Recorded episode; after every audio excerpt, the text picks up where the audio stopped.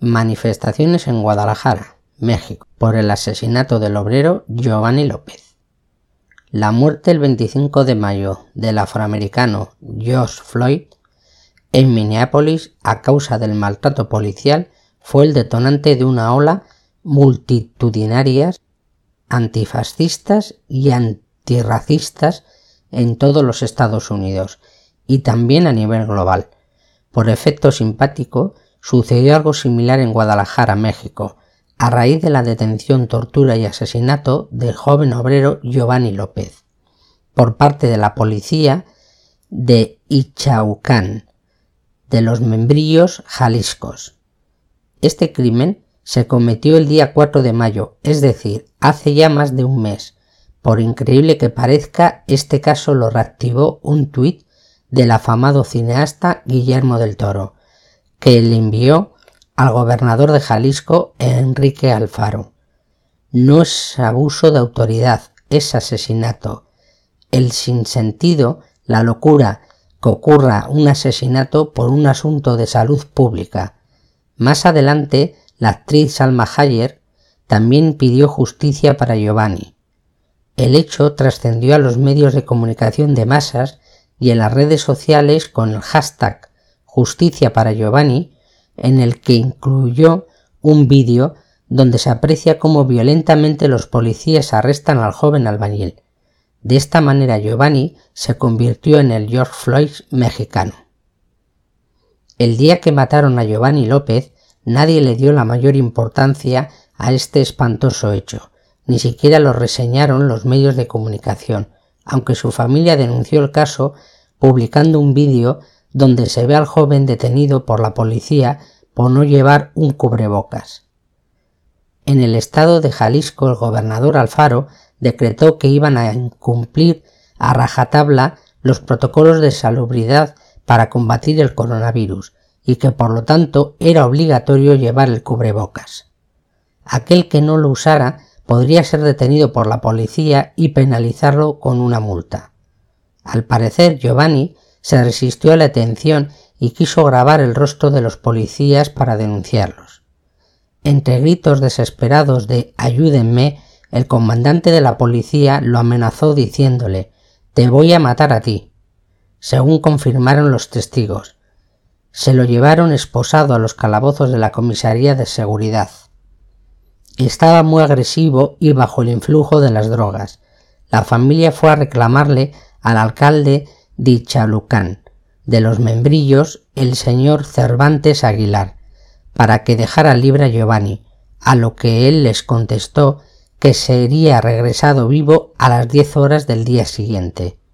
Pero antes tenía que pedir disculpas.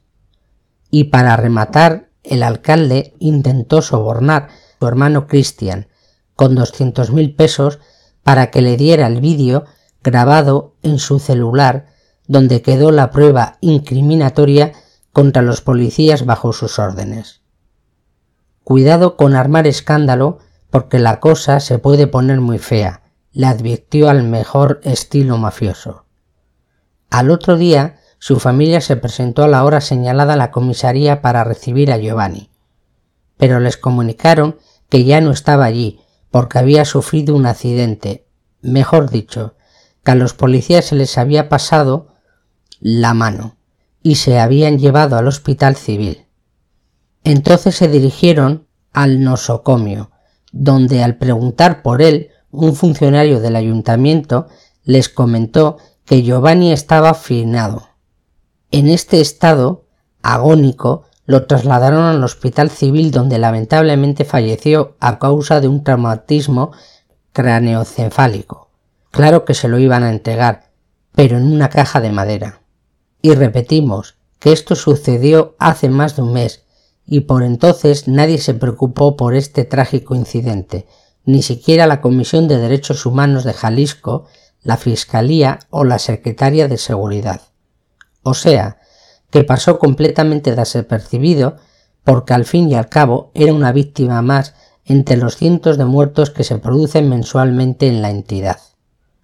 Como los funcionarios del Poder Judicial no laboran a causa del coronavirus, las carpetas de investigación se van acumulando en los anaqueles. Su hermano Cristian López expresó en una entrevista con el grupo Reforma Estoy aquí para pedir justicia y levantar la voz a toda la gente de Chahuacuán y todo Jalisco. Pedimos que nos apoyen. Si tienen un caso igual que el de mi hermano, que también lo denuncien. No se queden callados. Esto no puede quedar impune, una muerte como varias que ha habido. Pido que se haga justicia. Yo represento a mi hermano y a toda la gente que ha muerto a manos de la policía. Que den la cara a los responsables políticos del gobernador de Jalisco y del presidente municipal de Ichacuán. A partir de estas comprometedoras declaraciones, toda la familia ha tenido abandonar Ichacuán de los membrillos, al recibir múltiples mensajes telefónicos en el que voces anónimas los amenazan de muerte. Por el momento se desconoce su paradero. El 15 de marzo del 2019 se encontraron 19 cuerpos embolsados que fueron extraídos de un canal de aguas negras de dicho municipio jalisciense.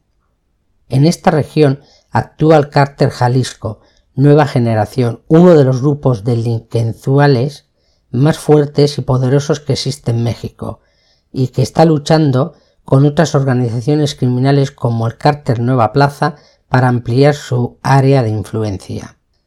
Cualquiera pensaría que si no se producen las manifestaciones en Estados Unidos por George Floyd, aquí en México no hubiera pasado nada porque estos casos como este se dan a diario y apenas trascienden a la opinión pública.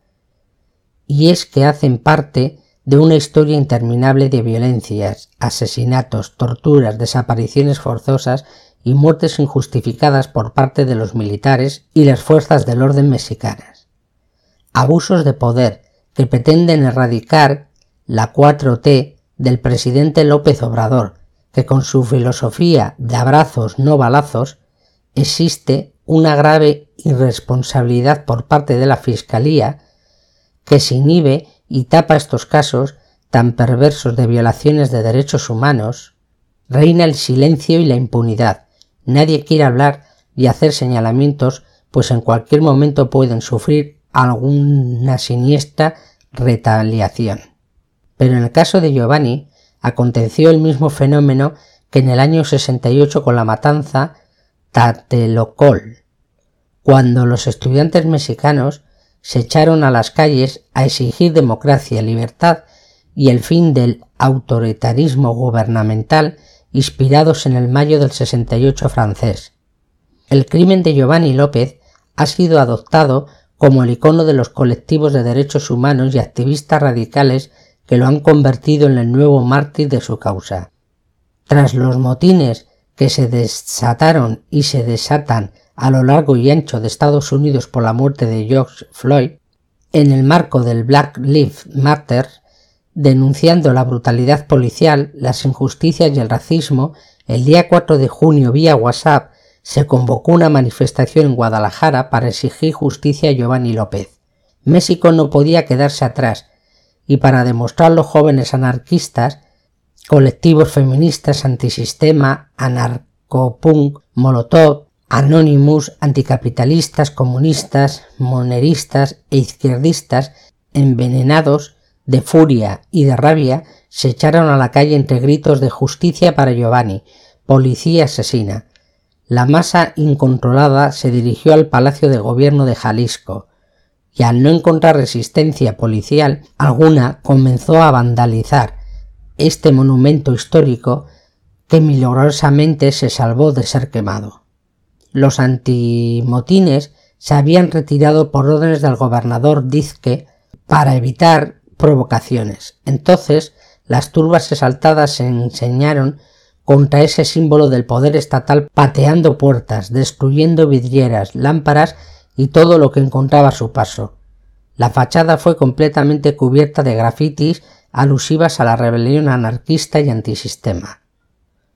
Como si fuera poco a punta de palos, hachas y fierros destruyeron dos patrullas de policía abandonadas por los agentes con todo y armamento y munición al lanzárseles varios cócteles molotov ardieron hasta quedar reducidas a chatarras calcinadas.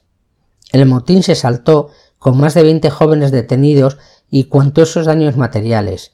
La escalada de manifestaciones promete seguir su curso hasta que se cumplan sus reivindicaciones, que se liberen a los presos, se detengan y enjuicie al alcalde Dichahucan de los membrillos, sigue libre y en funciones, y se destituye al fiscal del Estado. Por ahora, en un intento de calmar el tsunami que de indignación ha detenido a los policías implicados en la muerte de Giovanni López y además el gobernador ha prometido que se hará justicia. Se ha abierto una carpeta de investigación ante las autoridades judiciales, que con el tiempo generalmente se archivan. Después de más de un mes del asesinato se toman cartas con el asunto. Un hecho tan violento jamás había producido en esta ciudad. Al día siguiente los manifestantes se trasladaron a la Fiscalía del Estado y a la Casa de Jalisco, lugar de residencia del gobernador, para continuar con las protestas. En otras ciudades de México también se realizaron movilizaciones en solidaridad con Giovanni López. En la segunda jornada de protestas, la capital de Jalisco registró detenciones arbitrarias de manifestantes que se movilizaron de forma pacífica, así como agresiones a periodistas. Las autoridades reconocieron que los arrestos fueron llevados a cabo por agentes de la Fiscalía Estatal. El gobernador Alfaro comentó a la prensa que más bien pertenecían a la delincuencia organizada. Jalisco es un estado que tiene un sangriento historial de violencia producto de narcoguerra entre las bandas delincuenciales demasiados desaparecidos, demasiados ejecutados, torturados, decapitados, embolsados. Tal y como se esperaba, al final la familia de Giovanni López ha tenido que abandonar el pueblo y partir al destierro, pues corría un grave riesgo de ser secuestrados o desaparecidos. En México, la probabilidad de que un delito se denuncie y se esclarezca es tan solo del 1,3%. Esto junto a la corrupción y la brutalidad policial, ha creado un enrarecimiento ambiente de descontento entre la opinión pública a nivel nacional e internacional. Artículo de Carlos Duraba, periodista internacional.